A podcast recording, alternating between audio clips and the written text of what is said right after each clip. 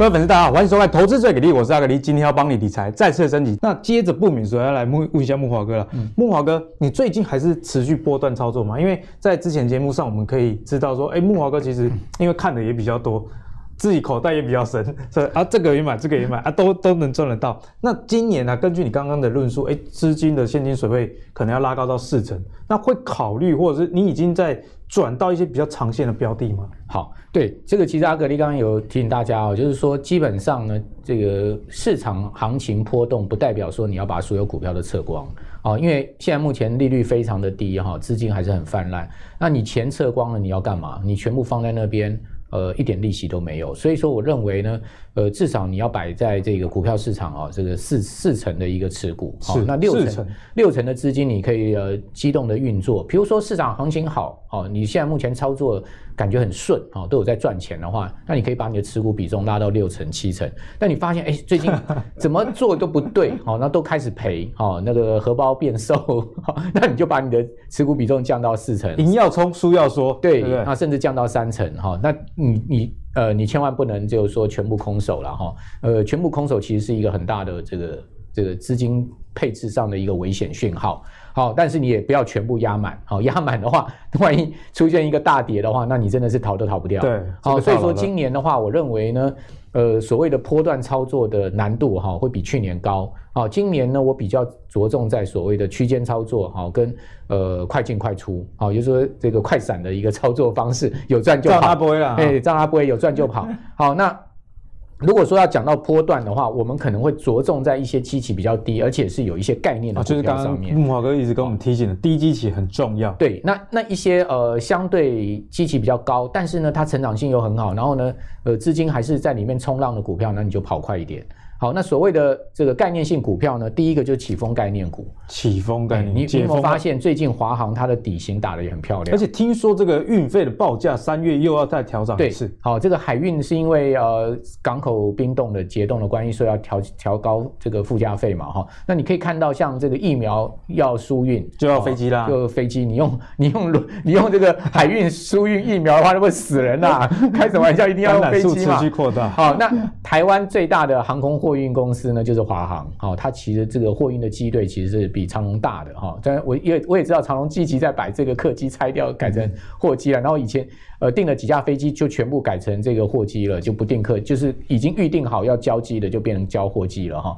那你会发现现在航空公司都往货运去走。好，货运部门现在在航空公司里面走路都有风了，好，因为是赚钱。好，所以你可以看它这个起风概念股在航空股上面呢。好，华航的姿态是比长荣来高一点哈，所以说这个是个是一个概念。刚刚有谈到 MCU，对，MCU，那你看下 MCU 在这一档股票就是呃盛群，它的姿态也很高。哦，它其实随着大盘它出现了压回，但是你可以发现它其实还是一个均线多头排列扩散的情况。所以你说，哎，为什么 MCU 族群这个呃姿态相对高呢？因为他们有这个涨价的题材。好，今年第一季有涨价涨价的题材，所以。你可以看到，他们其实压回啊，到一定的这个位置的话，我觉得量缩，你就可以去注意布局的机会。像这个也应该可以算是一个波段哈，就是起风之外的一个涨价的波段的一个概念股。另外呢，波段概念股就是，哎，你发现去年啊，它开始这个由亏转盈的公司，亏转赚，本来本来本来情况很不好，但是后来开始它的这个。呃，整个这个营运上面出现了这个突破，好转机，好，甚至打入了像是这个台积的供应链上面，像泰森，哦，你可以看到它是做这个镭射切割的，哦，那它的机台呢也开始打入台积的供应链，好，那当然因为现在台积电最主要的这个镭射切割机台是 DISCO 啊，日本的这个厂商。占比还是超过九成了哦，那但是问题就是说，如果说它持续在台积电认证哈跟扶持本土供应商的策略之下，哎，我觉得它的这个呃发展也是有机会。展望是很好。第三季这个去年第三季就由亏转盈了哦，然后呢这个全年应该是呃出现盈余没有问题。好，所以说像类似这种，你也可以把它当成是这个可能可以做这个波段持股的的这个呃这个标的。那总之呢，我觉得今年不妨了哈，就是说你把你的资金分成不同的这个区块，有传产的哦，有这个高值利率的，然后呢，你也有这个所谓的波段概念的这个股票，你也有所谓的快闪这个部队的股票 都要有？然后呢，你在这样子的组组合里面呢，做资金的调控，我相对你的资金的流动性就会比较好，好，然后也比较容易因应今年的这种大波动的行情。因为在波动行情中，其实类股的资金的轮动非常的快速，所以如果你手上的持股的多元性啊不足的话，那可能你你都持有科技股，但最近都在涨这种周期性的股票，你就赚不到钱。那所以一个简单的结论呢、啊，今年跟去年有很大不一样。去年你可能光压科技股就一 从年头一路的赚到年尾，但在去年科技股涨这么高的情况下，加上今年呢解封这样的一个概念。景气循环以及这个周期性的股票，诶，是你现在应该要多加的去关注喽。那例如说，在上礼拜我台股一度重挫这个四百多点，不过我们就有观察到，我们刚刚讲的那些周期性循环的股票表现相对大盘呢，其实是蛮强势的，像是台波、华子跟中钢构啊这些族群啊，不管是造纸、玻璃，你看钢铁，过去你会觉得。特别是二零二零年不会去看这些族群的，但是最近的表现都相当的不足，所以在能源类股的部分，这个该怎么选？我们继续请教木华哥。好，那能源类股上面呢，我觉得也是现在目前美国股市啊、哦，现在带领这个道琼啊大盘持稳的一个类股。哦，因为你可以看到，像是雪佛龙哦，这个巴菲特喊买进之后，它的股价也出现了比较明显的支稳往上走。然后埃克森美孚的这个股价哦，也出现了这个支稳往上走。最主要也是因为油价已经涨到一年来的新高了。那我们都知道，这个能源类股它其实跟油价是同步的。对，好，所以能源类股上面呢，我觉得各位可以把这个能源类股分成两个区块。哦，在台股能源类股上面，大部分就是在塑化族群里面。那塑化族群，我们知道它有所谓一线跟二线的区分。那一线呢，当然大家就很清楚，就是台塑四宝。台塑四宝。哦，那二线呢，就是一些这个像台聚啦，哈，这些台达化这些公司。那我觉得呢，因为去年二线的塑化股表现的比较好。好，那今年有可能在油价的这个启动之下呢，出现一一线塑化股的补涨，所以我认为在台塑四宝里面最值得各位关注的一档股票，哦，就是台塑化。哦，要特别关注台塑化，因为台塑化你会发现它其实它的这个筹码安定度是非常高的，好，而且呢，相对它最近的一个走势跟姿态也是相对强的。好，所以我觉得台塑化倒不妨把它把它列入在你这个观察名单里面。那台塑四宝，如果你要照牌的话，第二名就是台塑。好，你就去观察台塑的走势。好，那接下来呢，当然就台化，第四才是南亚了。哈，因为毕竟南亚做的东西很杂啦。好，它 除了、这个、不纯，对它除了这个呃所谓的能源概念股的这个呃特呃的特性以外，它还有科技的，还有还有相对这个电子的产业的相对的哈。所以说它的。它的这个营收来源很复杂了，哈，就很多元了，哈，所以说，我觉得南亚，我个人会在台塑四宝里面把它放在最后，好、嗯，那呃第三名是台化，然后第第二是台塑，呃，第一我会观我会比较着重在观察台塑化，因为台塑化最主要是因为它的这个筹码面上面是相对被法人掌控的，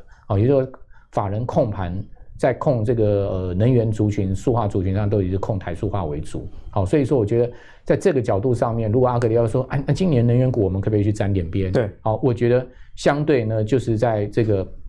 呃这个族群上面，另外一个能源概念股，大家可能比较没有去思考到了，就是所谓的这个气电共生的。气电共生，像台气电啊这些股票，它的值率都不非常的不错，哦，股价长期也蛮稳定的哈，大家也可以去从。这个角度去思考，还有就是所谓的新能源概念股，好像风电啊、太阳能啊，但因为去年这一类股涨多了哈，都被炒得太多太这个呃讲的太多了哈，所以我相对而言我会可能把他们再放次之了，哦，也就是说，我觉得他们可能要整理休息一段时间。哦，然后再再出现这个下一波的行情，可能性会是比较大。对，一样是基期考量的一个问题。那木华哥也提醒大家，如果对塑化类股有兴趣，台塑化是特别可以关注的。那这个逻辑我也非常认同，就是哎，法人如果要带动一整个族群的话，势必要去拉这个族群里面比较大只的嘛。对，那台塑化就符合这样的一个角色啦。那我们刚刚讲到这些资金都转往这种比较低基期的，或者是原物料相关的。接下来请教白老师，在这一部分。你怎么观察？好，我们先看到原物料部分。其实一般我们会看的就是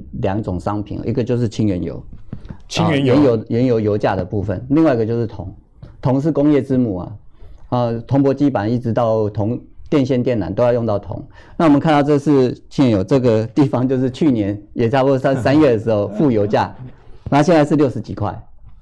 所以真正要讲，要涨六十倍。而且，但而且现在机器其实跟去年疫情前的高点还有一段，还有对，然后疫情前从在这里从八十几块跌下来的，所以还有一些空间在。嗯、然后再来这是油价，油价这也是一样，去年三月的时候也是最低点，这油价嘛，这是铜价，铜啊、嗯、也是一样相对的最低点，因为那时候就是工业生产整个都会是像停顿的状况，现在也都慢慢的复苏。而且我最近看到一个报道是说，这个电动车使用这个铜的数量以及这个风力发电都比传统的用铜量大很多。哎。基本就是从四成起跳，四成起跳，一台一台车子的用用铜量跟一台电动车的用铜量大概都多了四成出来。嗯，哎，这这是一个一个概念性的问题。那以这样子的一个观察点，我们来去看到，就是说台台湾的个股有哪些是有受惠的啊？那塑化股的部分呢？我找的是二线的一个台达化。那台达化它的 ABS 的一个一个。一个供货是相对是比较多的啊，那有一个观察点就是说，中国大陆它现在要推一个就是一车一一帽的政策，一车一帽，就是你骑摩托车又没有戴安全帽嘛？对，那跟我们台湾我们台湾都要戴了嘛，但是但是他们那边原本是不戴的，啊，现在要戴。所以老师一直是安全帽主要原料就是这个 ABS，ABS 好像防撞的一个工业用塑胶，所以是安全帽概念。这是一个诶，供货它就慢慢的一个上来了，但是需求会很大增。那在在中国大陆，他们一个塑化产业上面来讲，他们是比较在控制它这个碳碳出货量啊，所以在这个供货上面，它是会比较有欠缺的。所以这台达化是有这样子一个利基在，然后它相对一个股价也是有这个拉回下来的一个整理，在均线附近哦，但是可以去做留意。那另外在铜的部分哦，铜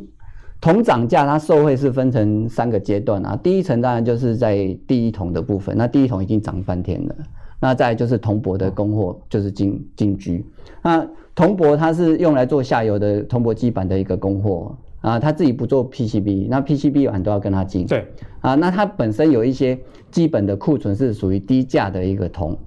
那它这个。可以用高价卖给 PCB 厂，因为这一年来铜大概涨了百分之六十啊，对，已经是算是历史高点附近了，所以所以这它就有这样子一个利基，而且它的股股价也是压回下来在均线附近，这个都还是有机会再往上来走。对，就提供给各位朋友做一个留意啦。如果你是喜欢原物料概念的话，不管是一线的。这个塑化厂，木华哥提到的这个台塑化，以及二线，例如说刚刚讲的台达化，其实啊都是大家可以关注的一个方向哦。好，那如果你喜欢阿格力的投资最给力的话，别忘了到 Facebook、YouTube 以及 Apple 的 Podcast 订阅投资最给力。我们下一集再见喽，拜拜。